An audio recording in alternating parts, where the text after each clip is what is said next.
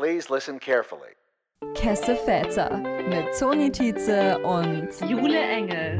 Weil genau dieser queere Podcast noch gefehlt hat. Hallo und willkommen zurück zu einer neuen Folge Kesse Väter. Wir haben wieder einen Gast bei uns, den lieben Julian. Magst du dich einmal vorstellen mit deinen Pronomen und wo du dich in der LGBTQ Plus Community einordnest? Ja, sehr gerne. Ja, hallo. Ähm, ja, ich bin Julian, ich äh, bin 24 und die Pronouns he, him, bzw. er und würde mich als ganz klassisch homosexuell beurteilen. Ja. Was wir ja auch immer gerne tun, ist, dass wir unsere GästInnen fragen, ob sie irgendwelche Geschichten aus ihrer Kindheit, Jugend haben, in der sie schon gewusst haben könnten, dass sie queer waren, aber halt erst auch später dazu gekommen sind. Hast du da uns vielleicht eine Geschichte mitgebracht, die du teilen könntest? Also es ist nicht so eine spezielle Erinnerung, aber per se würde ich behaupten, dass es, glaube ich, für alle ein sehr offenes Buch war, dass da nicht die heterosexual Experience bei mir aufkommen wird, weil ich nie mit Jungs befreundet war. Ich war immer nur mit Mädchen befreundet. Ich hatte auch eher so einen Abturner so auf Jungs, dass ich mir dachte, oh, ihr seid alle so grob motorisch, sag ich jetzt mal, und da konnte ich gar nicht mit umgehen ich hatte da selber noch nie früher auch drüber nachgedacht gehabt. Aber so im Nachhinein betrachtet war, glaube ich, meine komplette Kindheit ein riesiger Indikator dafür, dass ich einfach immer sehr zu feminineren Dingen irgendwie den Hang hatte als zu den typisch maskulinen Dingen, ähm, was man jetzt probably als großen Indikator overall nennen könnte. Und ich bin einmal in den, habe ich mit meiner besten Freundin die ähm, hohen Schuhe von meiner Mama aus dem Kleiderschrank geklaut und haben versucht, das Treppenhaus hoch und ab zu laufen. Das war keine gute Experience, would not recommend, so, ging ganz gut aus. Ähm, aber vielleicht würde ich das so als The Experience nennen, die ein Indikator hätte sein können. Das heißt aber, Drag Queen ist für dich auch keine berufliche Aussicht.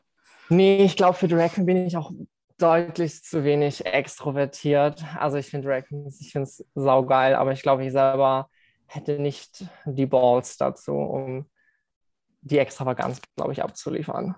Mhm. Ja, das, äh, das kann ich mir vorstellen, dass äh, man das auf jeden Fall dafür braucht. Ähm, wann war denn dann dein Coming Out? Das war mit 14, glaube ich, verhältnismäßig relativ früh. Also ich weiß, dass ich pretty much mit der Introduction von der Pubertät direkt schon gemerkt habe, okay, Mädels finde ich, glaube ich, nicht ganz so interessant. Das heißt, ich glaube, so mit elf hatte ich das erste Mal so diesen Gedankengang, das könnte sein. Und man hat sich dann mal ein bisschen damit auseinandergesetzt. Und dann, ich glaube, mit 14 war das, habe ich offiziell so gesagt, so, so ist es. Und ich erzähle es auch jedem. Mhm. Und ähm, wie war das dann für dich im Dating Life? Hat das, hast du es dann auch direkt da quasi so angefangen oder so? Gibt es da irgendwelche cuten, romantischen Stories? Ähm, ja, ich denke, so wie die meisten queeren Leute hat erstmal alles online irgendwie angefangen, um sich die ersten Kontakte irgendwie zu suchen. Ähm, also ich komme auch aus einem super kleinen Dorf in the Outback of Österreich. Also da war nicht viel mit öffentlichem queeren Leben, vor allem nicht, also gut, damals so alt bin ich jetzt auch noch nicht, aber damals ähm, mhm. sowieso nicht. Und habe dann angefangen, digitale Kontakte zu suchen über, ich glaube, es war damals sogar noch Facebook wo so eine kleine Community dann entstanden ist und habe dann auch über Facebook meinen ersten Freund damals kennengelernt. Da war ich dann aber schon 15, I believe. Ähm, und der kam so aus der nächstgrößten Stadt irgendwie und dann haben wir uns ähm, immer abends nach seiner Arbeit getroffen, bin dann extra mit dem Zug zu dem gefahren und haben dann ähm, eigentlich jeden Tag abends am See gechillt und mit seinen Freunden auch noch, ohne dass es es wurde nie explizit angesprochen, so dass ich auf Typen stehe oder dass er auf Typen steht, sondern es hat sich einfach so entwickelt und wurde dann auf jeden Fall auch so zu der ersten, ich nenne es mal so Kinderbeziehung, weil es keine erwachsene Beziehung, aber so die erste Love Story quasi, die total entspannt eigentlich angefangen hat, einfach weil das so der erste Kontakt war, den man auch irgendwie hatte, mit dem man sich irgendwie austauschen konnte. Ja. Oh, das klingt auf jeden Fall wirklich schön. Ähm, vielleicht zu direkt einfach zu einem nicht so schönen Thema. Wir ähm, haben dich ja auch auf TikTok gefunden, wie viele unserer GästInnen, weil du auch Videos zu gemacht hast. Vielleicht erstmal Trigger Warning: Es geht um sexualisierte Gewalt, zu deinen Erfahrungen damit. Möchtest du das einmal kurz irgendwie besprechen, was, was du vielleicht auch online jetzt gesagt hast? Genau, einfach wie die Erfahrung für dich war. Genau, also so die ähm, signifikante Erfahrung, sage ich jetzt mal, war ähm, kurz nachdem ich nach Berlin gezogen bin mit 17 und mich auch das erste Mal in einem Umfeld befunden habe, wo jegliches, jeglicher queerer Aspekt quasi auch ausgelebt werden konnte, wo man auch viele Kontakte haben konnte so und habe dann auch mit ähm, dem, ich sage jetzt mal, standardisierten Dating, so Online-Dating mit Grindr und Tinder und so angefangen ähm, und hatte da auch overall eigentlich pleasant experiences ähm, am Anfang. Also es waren jetzt auch nicht viele, aber ich glaube, es war das vierte oder fünfte Mal, wo ich mich mit jemandem getroffen hatte über Grinder, wenn ich mich richtig erinnere noch. Ich war 17, kurz vor meinem 18. Geburtstag. Er war, glaube ich, ungefähr 20, 21, also nur ein bisschen älter.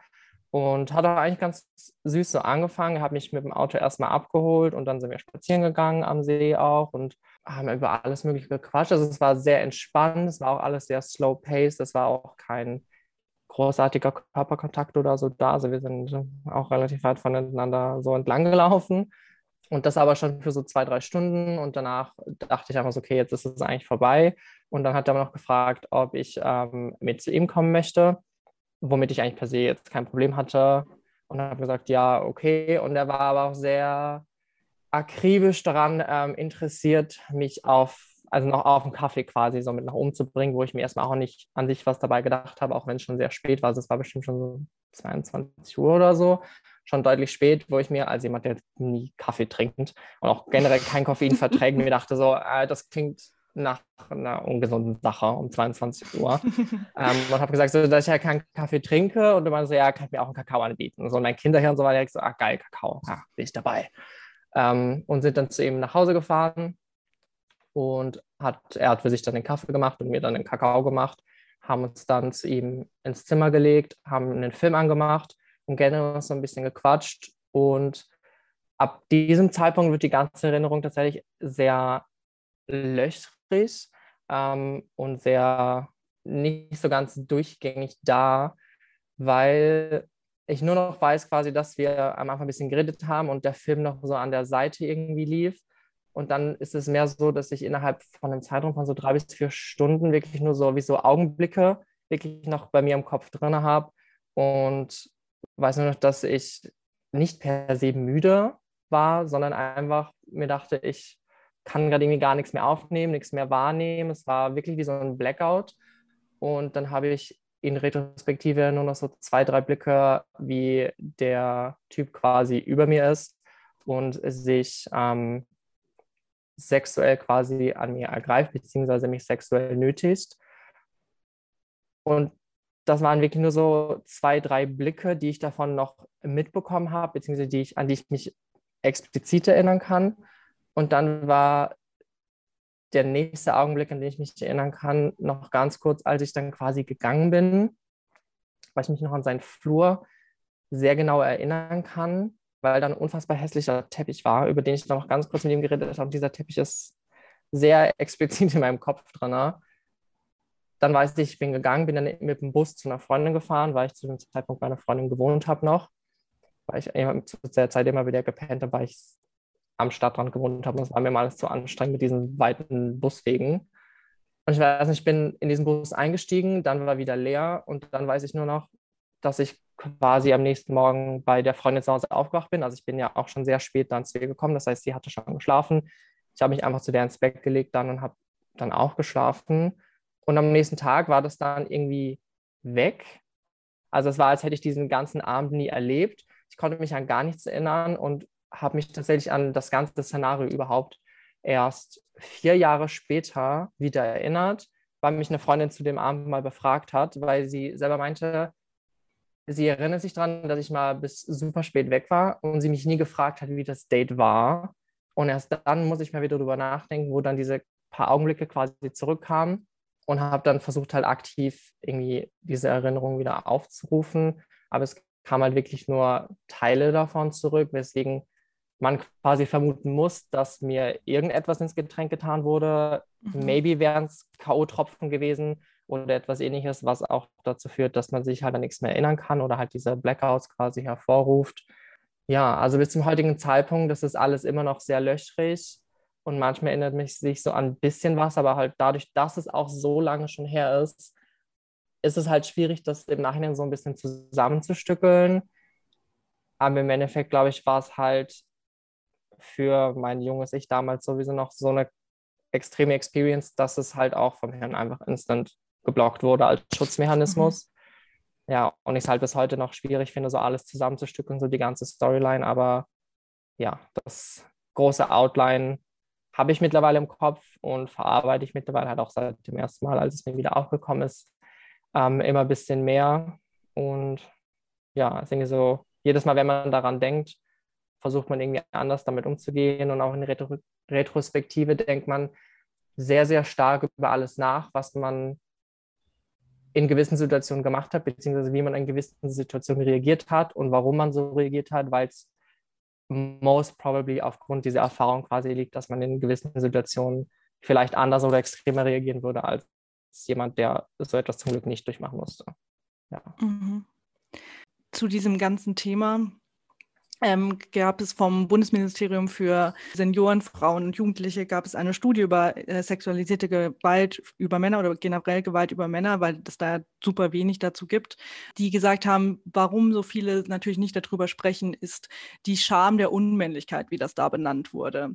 Ist das für dich auch so, dass du, du hast es ja erst so sehr viel später auch erkannt oder dich wieder daran erinnert, spielt da Scham für dich selbst eine Rolle?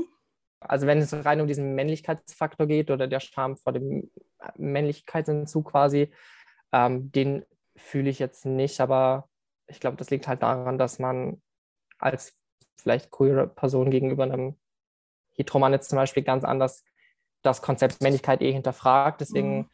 persönlich nicht, aber ich kann mir halt sehr gut vorstellen, dass es halt für sehr viele, vor allem ähm, Heteromänner, die unter sexueller Gewalt leiden oder gelitten haben, dass es für die ein sehr großer Faktor spielt, weil es halt auch einfach in der Gesellschaft mit den Geschlechterrollen halt einfach nicht reinpasst quasi.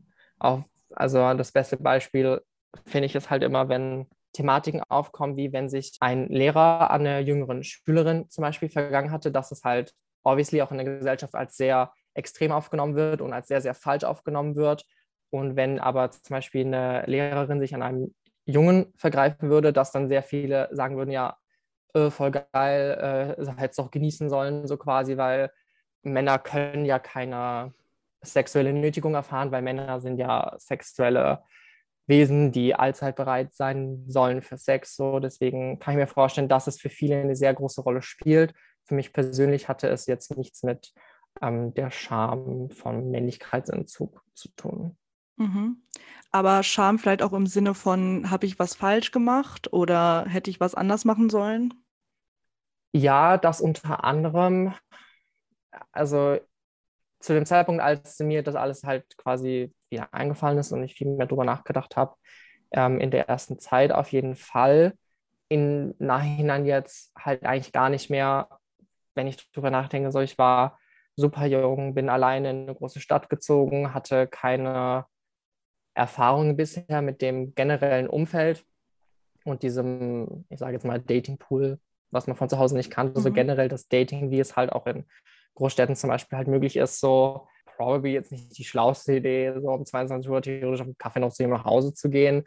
Aber im Endeffekt fühle ich jetzt nicht, als hätte ich etwas Unüberlegtes oder Schlechtes getan, weil es halt auch zu jeder anderen Uhrzeit hätte passieren können. Es hätte an jedem anderen Tag passieren können. Es war ein Gefühl, das hatte ich am Anfang, aber halt nicht so lange dadurch, dass ich halt zu dem Zeitpunkt, wo ich es dann auch realisiert habe, halt schon deutlich älter war und ich war schon so weit von der Aktion quasi entfernt, dass es, ich war gar nicht mehr halt in der Situation drin. Für mich wäre das wie so, als würde ich ein Bilderbuch irgendwie angucken.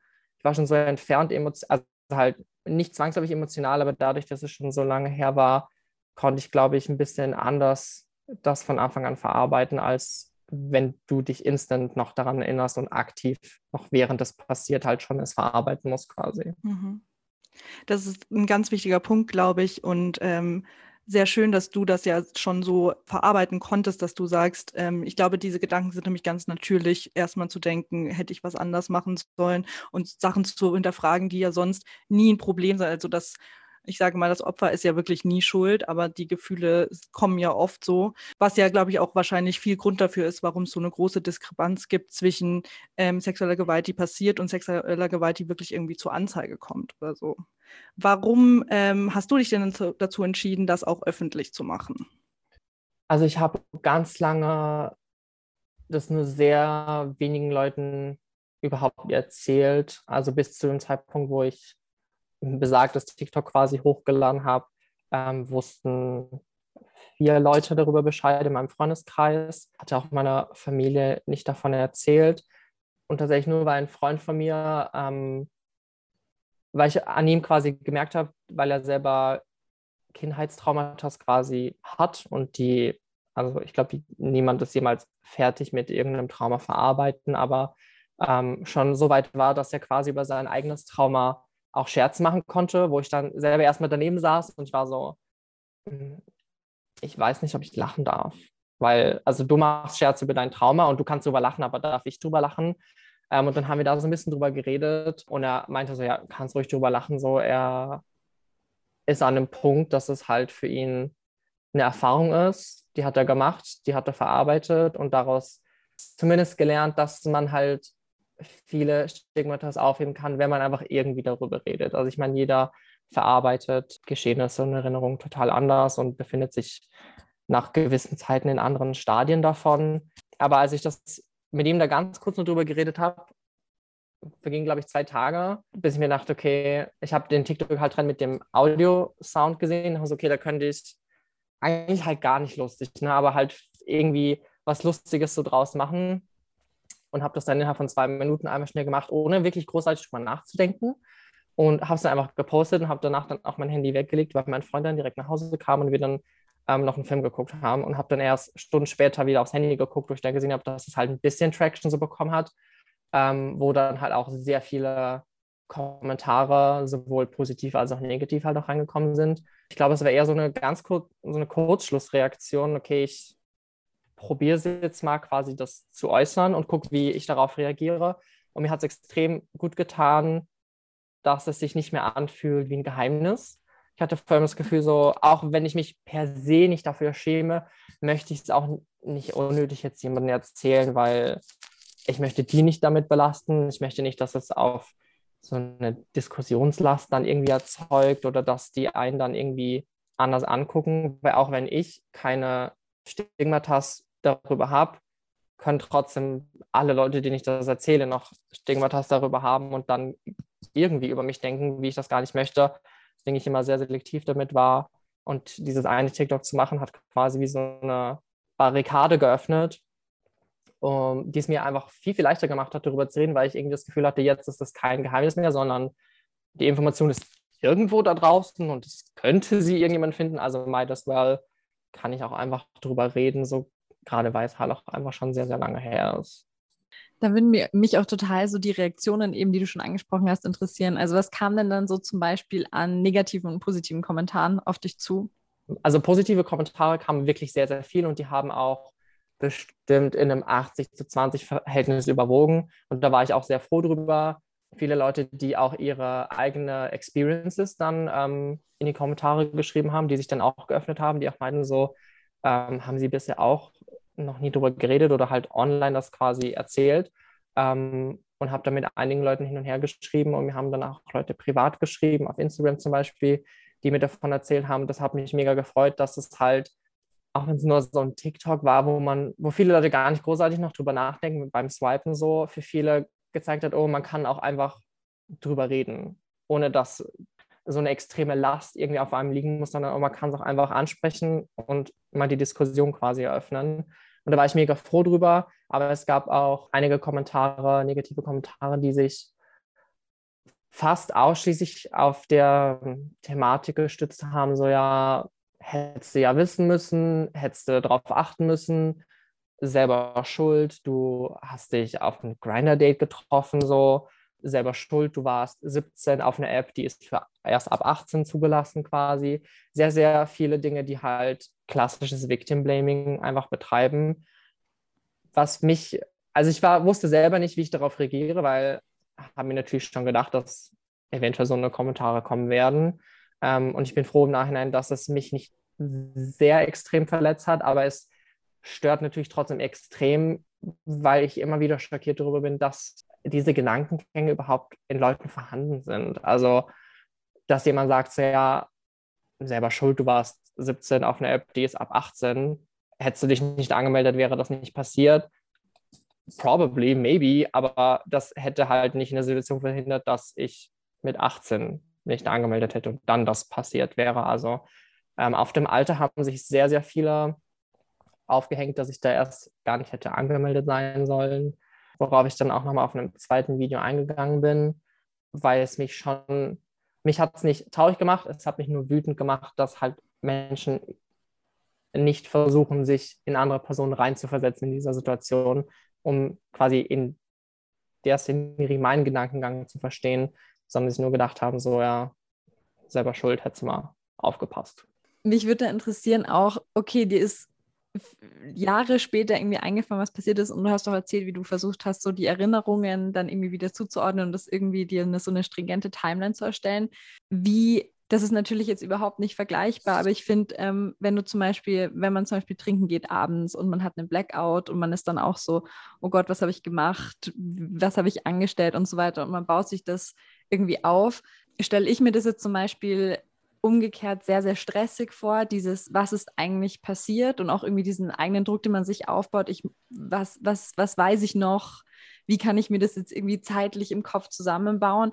Wie war so das Gefühl für dich, auch irgendwie dich ja natürlich nicht daran erinnern wollen, weil dein Gehirn hat das schon erfolgreich verdrängt, aber auf der anderen Seite doch natürlich irgendwie wissen zu wollen, was ist da eigentlich passiert.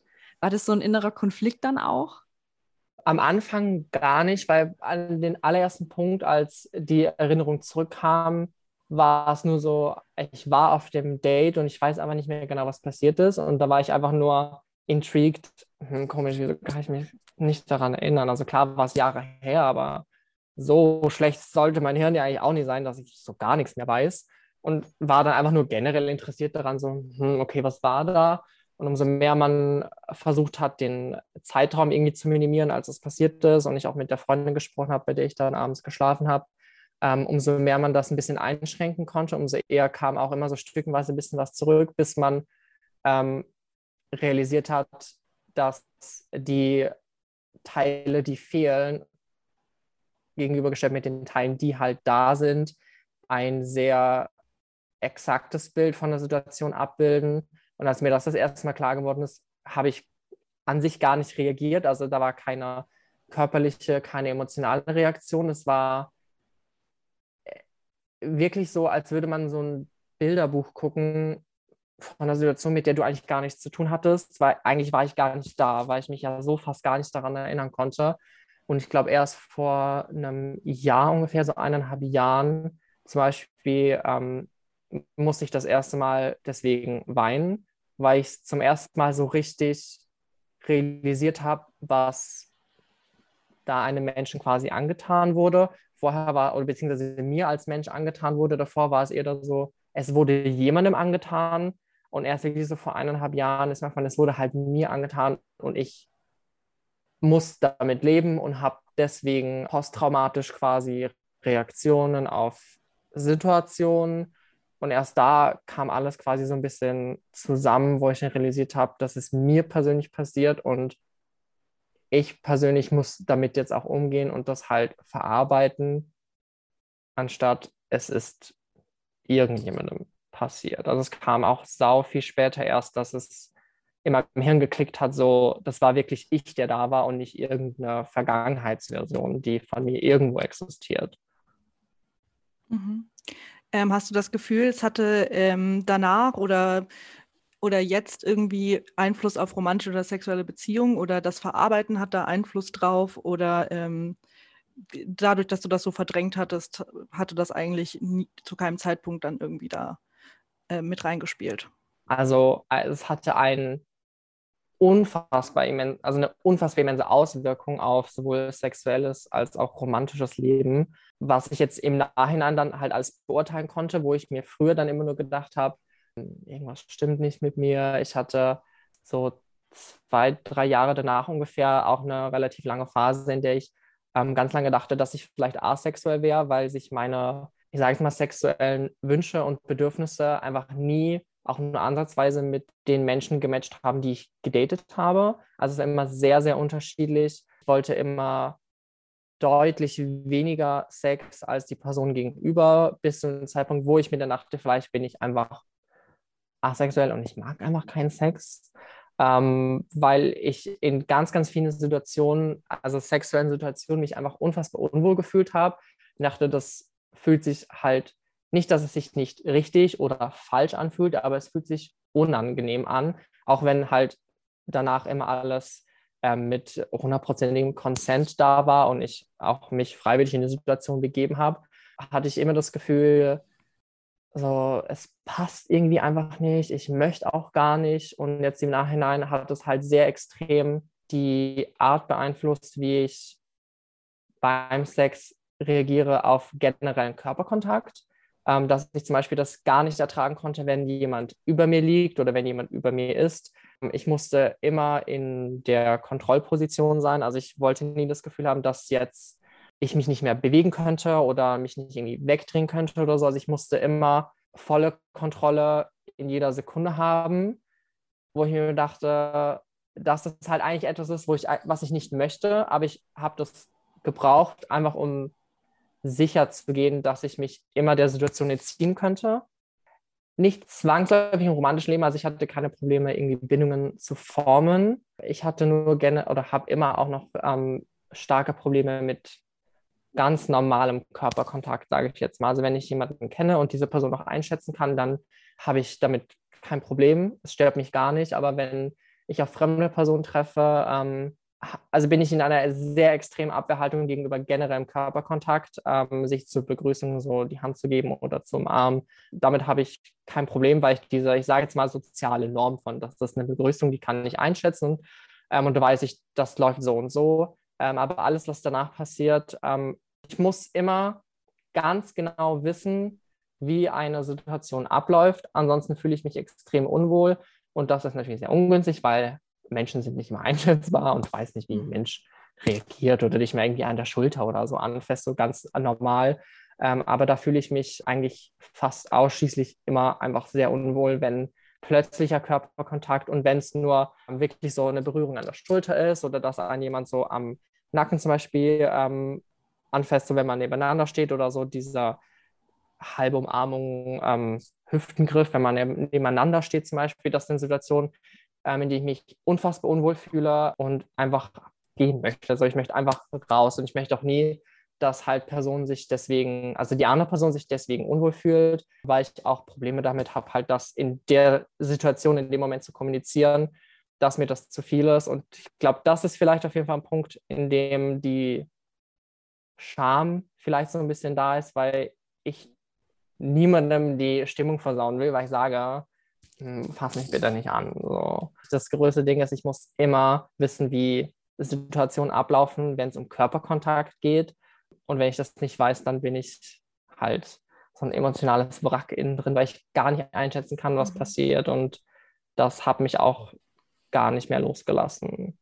Also umso mehr man das weiß, umso mehr kann man so ein bisschen damit umgehen. Aber der fremde Körperkontakt ist, glaube ich, das Größte, was mich noch belastet.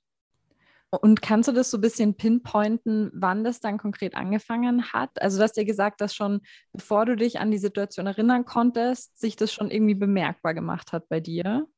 Aber das war jetzt wahrscheinlich kein so über Nacht plötzlich magst du keinen Körperkontakt mehr oder dann hättest du wahrscheinlich auch früher gemerkt, okay, irgendwas ist falsch. Kannst du das irgendwie so rekonstruieren? Also ich glaube, dass ich mir das erstmal so richtig Gedanken darüber gemacht habe, dass ich mich bei etwas sehr Speziellem sehr unwohl fühle, war zwei Jahre später, spätestens drei Jahre später, aber es war auf jeden Fall ein großer Zeitraum zwischen ähm, als es passiert ist und als ich das erste Mal ähm, wirklich gemerkt habe, ich habe extreme Probleme mit Situationen und Verhalten von anderen Menschen quasi. Also war schon mindestens zwei Jahre dazwischen. Und schaffst du es, die Grenzen zu setzen für dich, also für, oder beziehungsweise für die anderen Menschen, oder überwiegt da oft das Gefühl, dass du dich jetzt ähm, gesellschaftlich normal verhalten musst, quasi? In den absolut meisten Fällen ist es wirklich, dass ich das Gefühl habe, ich muss mich jetzt gesellschaftlich normal verhalten und ich sehr schwer finde, einfach in der Situation etwas zu sagen. Ich habe dann meistens kein Problem damit, im Nachhinein das mal anzusprechen und darüber zu reden, aber in der Situation zu reagieren, fällt mir wirklich, glaube ich, nicht eine einzige Situation ein, in der ich direkt klar darüber nachdenken konnte und das auch direkt äußern konnte. Also sage ich immer eine, ich möchte jetzt quasi niemandem die Stimmung versauen, indem ich irgendwas sage, was die jetzt gar nicht nachvollziehen können, weil dann hat man das Gefühl, wenn ich jetzt sage, hm, kannst du mich bitte nicht anfassen, so wir kennen uns nicht, und dann die Person hat ja keine böse Intention dahinter. Die denkt sich dann, oh, sorry, also warum denn? Und dann habe ich das Gefühl, boah, dann muss ich jetzt hier eine ganze Papyrusrolle an Traumata irgendwie ausrollen und warum die da sind. Und deswegen kann ich es, glaube ich, auch in der Situation hier ansprechen. Dann würde ich mich verpflichtet fühlen, zu erklären, warum. Und das ist halt auch keine Sache, die ich jedem direkt so erzählen möchte. Auch wenn ich per se jetzt kein Problem damit habe, darüber zu reden, aber muss halt auch nicht auf jeder Party aufgetischt werden, das Thema. Ja. Und du bist ja jetzt, wenn man es so richtig mitverfolgt, in einer glücklichen Beziehung mit deinem Freund. Ja. Ähm, ja. Magst du uns das mal erzählen? Wann habt ihr euch kennengelernt? Ähm, wie ist es abgelaufen? Wie unterstützt er dich auch, mit allem umzugehen? Ja, ähm, wir haben uns Ende 2018, Anfang 2019 kennengelernt, ganz klassisch auf Tinder. Ich habe ihn auch ganz klassisch äh, viermal gefühlt ignoriert, bis ich mir überhaupt zurückgeschrieben habe. Dann, glaube ich, dreimal das Date verschoben. Einmal auch so einen Tag vorher so, sorry, ich fliege morgen nach London, ich kann doch nicht. Wo er sich auch dachte, wenn du gar keinen Bock hast, dann sag's einfach. Aber zu sagen, du fliegst nach London, ist halt auch sehr weit hergeholt. Aber ich bin ja wirklich nach London geflogen, sehr spontan. Und nach tausend Anläufen haben wir uns dann mal getroffen, sind was trinken gegangen in eine Bar und es war halt vom ersten Moment an richtig so in love, weil wir direkt so neun Stunden durchgehend miteinander gechillt haben bis um vier Uhr nachts und einfach nur geredet haben. Ähm, und wir sind beide halt Menschen, die reden wie ein Wasserfall, wo wir beide dachten, das könnte ein Problem werden, weil für gewöhnlich gibt es einen Redner und einen Zuhörer. Und wir sind halt beide extreme Redner und nicht so extrem Zuhörer. Ähm, aber irgendwie funktioniert es doch irgendwie ganz gut. Und es war von Anfang an irgendwie so von 0 auf 100 relativ schnell. Es hat einfach funktioniert. Ähm, und das war auch das erste Mal überhaupt, dass ich die Art von Connection mit jemandem hatte. Ähm, sind dann auch relativ schnell so in dieses Official reingekommen. Aber zum Beispiel diese Thematik mit dieser Erfahrung habe ich ihm halt auch erst vor eineinhalb Jahren ungefähr erzählt, da als ich auch das erste Mal deswegen weinen musste, weil da war ich auch tatsächlich bei ihm. Ich hatte eine Netflix-Show geguckt und ich weiß leider nicht mehr den Namen, aber es ist so eine Miniserie auch über ähm, das Thema Vergewaltigung und Victim Blaming und dass oft an den Leuten halt eingeredet wird, so, so schlimm war es gar nicht, das war dies und jenes, weil ich es an sich interessant fand und habe dann im Nachhinein gemerkt, dass mich das so extrem fertig gemacht hat. Also ich war so, sagen so alle Schalter wurden so getriggert in meinem Hirn, ähm, was ich mir eigentlich auch hätte denken können, aber well. Ähm, und hab, war für den Abend mit denen verabredet, bin dann zu ihm gefahren, nachdem ich eigentlich doch nicht kommen wollte. Und wir wollten auch nur einen Film gucken mit seinen Mitbewohnerinnen. Und es kam so aus dem Nichts. Ich habe ihm ganz kurz diese Serie erzählt, da war kurz Pause und habe ich direkt angefangen zu heulen wie ein Wasserfall. Und er, er war auch so, hm, hä? er hat es halt gar nicht verstanden. Und dann habe ich ihm das nur so ein bisschen stückchenweise erzählt. Und jetzt so im Nachhinein, nachdem ich ihm das halt alles auch sehr ausführlich schon erzählt habe, ist es auf jeden Fall so, dass er sehr extrem Rücksicht nimmt und auch sehr viel über Situationen im Nachhinein nachdenkt und mich dazu befragt, ähm, wie ich mich dabei gefühlt habe, wie ich mich dabei gefühlt habe und ob er auf das und das achten soll oder ob das und das, was er mal gemacht hatte, eine Auswirkung hatte. Also er ist sehr, sehr hinterher, ähm, alles zu hinterfragen, auch was sein Verhalten angeht, um einfach auch sicher zu gehen, dass er nichts macht, was, wobei ich mich quasi unwohl fühle. Also er versucht da sehr extreme Rücksicht, Rücksicht zu nehmen ähm, und auf jeden Fall halt einfach dass ich mit ihm halt immer dann darüber reden kann, wenn eine Situation aufkommt, in der mich etwas getriggert hat, dann hat er immer extrem großes Verständnis dafür und ich kann da mit ihm auch immer direkt sehr gut drüber reden. Mega schön. Voll schön. Ja. Ich finde es voll schön, wie du dich da auch auf deinen Freund verlassen kannst. Und ich finde, es zeigt auch nochmal, auch wie wichtig wieder Kommunikation ist. Ich kann mir vorstellen, dass das besonders jetzt auch mit deinem Hintergrund auch einfach, ja, key ist, um einfach eben abzuklären, was ist okay, was ist, was ist nicht okay, was brauchst du gerade von mir und eben Sachen direkt anzusprechen. Also das ist auf jeden Fall wichtig. Und mich würde jetzt noch so interessieren, ich meine, du hast das Ganze public gemacht, zum einen auch, um auch irgendwie mit Humor das, was dir passiert ist, irgendwie verarbeiten zu können. Aber ich bin mir sicher, dass du ja auch irgendwie Leuten was mitgeben möchtest. Was würdest du Menschen oder auch zum Beispiel jungen Männern, von denen man eben was sexuelle Misshandlung, Missbrauch, was auch immer irgendwie betrifft, sehr wenig hört, ähm, irgendwie auf den Weg mitgeben wollen? Also ich finde es halt super wichtig, darüber zu reden und für jeden gibt es einen anderen Punkt, der erreicht werden muss, um sich frei genug zu fühlen, um überhaupt darüber zu reden. Also ich denke, dass da für jeden erstmal wahrscheinlich eine eigene Zeit erstmal vergehen muss, um es zu verarbeiten, um es halt auch in Worte fassen zu können. Ähm, aber sobald man halt sich frei genug fühlt, darüber zu sprechen, es halt auf jeden Fall zu tun. Ich weiß, dass es sehr viel Angst macht, das hat es mir halt damals auch es laut auszusprechen, weil irgendwie macht das es dann halt auch erst so richtig real, wenn du es auch verbalisierst, was dir passiert ist. Es ist super wichtig, auch nur die eine Person zu suchen, mit der du darüber reden kannst, wenn man sich nicht sicher sein kann, ob jemand in seinem eigenen Umfeld die geeignete Person dafür ist, um darüber zu reden. Dann gibt es natürlich auch offizielle Stellen, ähm, an die man sich wenden kann. Aber auf jeden Fall würde ich mitgeben, auf jeden Fall mit jemandem darüber zu reden, der auch ein offenes Ohr für dich hat, weil damit einfach die größte Last erstmal von dir abfällt, damit du nicht das Gefühl hast, du trägst ein Geheimnis mit dir rum, wofür man sich schämen sollte. Kommunikation ist immer super wichtig und vor allem möchte ich jedem mitgeben, dass niemand jemandem vorzuschreiben hat, wie man etwas verarbeitet. Mir wurde zum Beispiel oft gesagt, das ist halt nicht das TikTok mit Humor zum Beispiel wäre nicht die richtige Art, das über dieses Thema zu sprechen oder dieses Thema zu verarbeiten.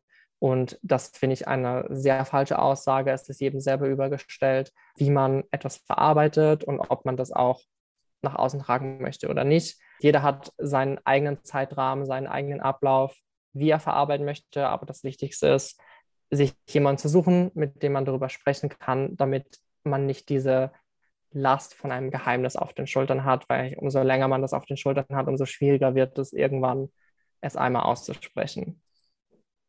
Sehr, sehr schöne letzte Worte.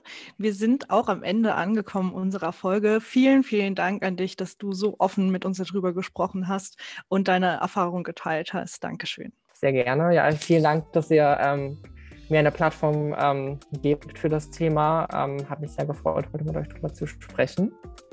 Ja, danke schön. So, also wir freuen uns wirklich richtig, richtig, richtig, richtig doll drüber, dass Julia so offen mit uns über dieses Thema gesprochen hat. Toni, hast du da noch Gedanken, Anregungen zu?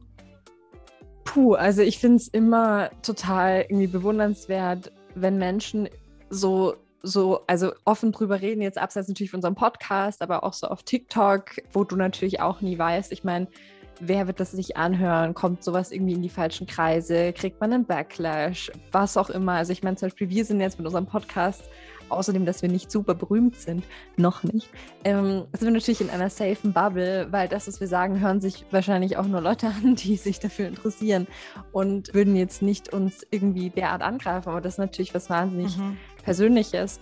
Und was ich noch total toll fand, ist, wir hatten im Nachgespräch noch ein Gespräch über so Mental Health Geschichten und dass das ja auch jetzt im, On im Online, im Internet viel präsenter ist. Und ich habe auch das Gefühl, dass jetzt vor allem so auch während Corona man viel mehr mit FreundInnen über sowas auch spricht. Mhm. Also, dass ich jetzt auch total mit Leuten so Gespräche hatte, wie geht's dir, wie geht's dir wirklich oder was, was beschäftigt mhm. dich gerade oder was ist auch deine Mental Health History und dass man sich darüber viel mehr austauscht, ohne jemanden zu verurteilen, weil man eh weiß, spätestens, aller spätestens nach Corona kann sich jeder Therapy gönnen so und das ist total okay.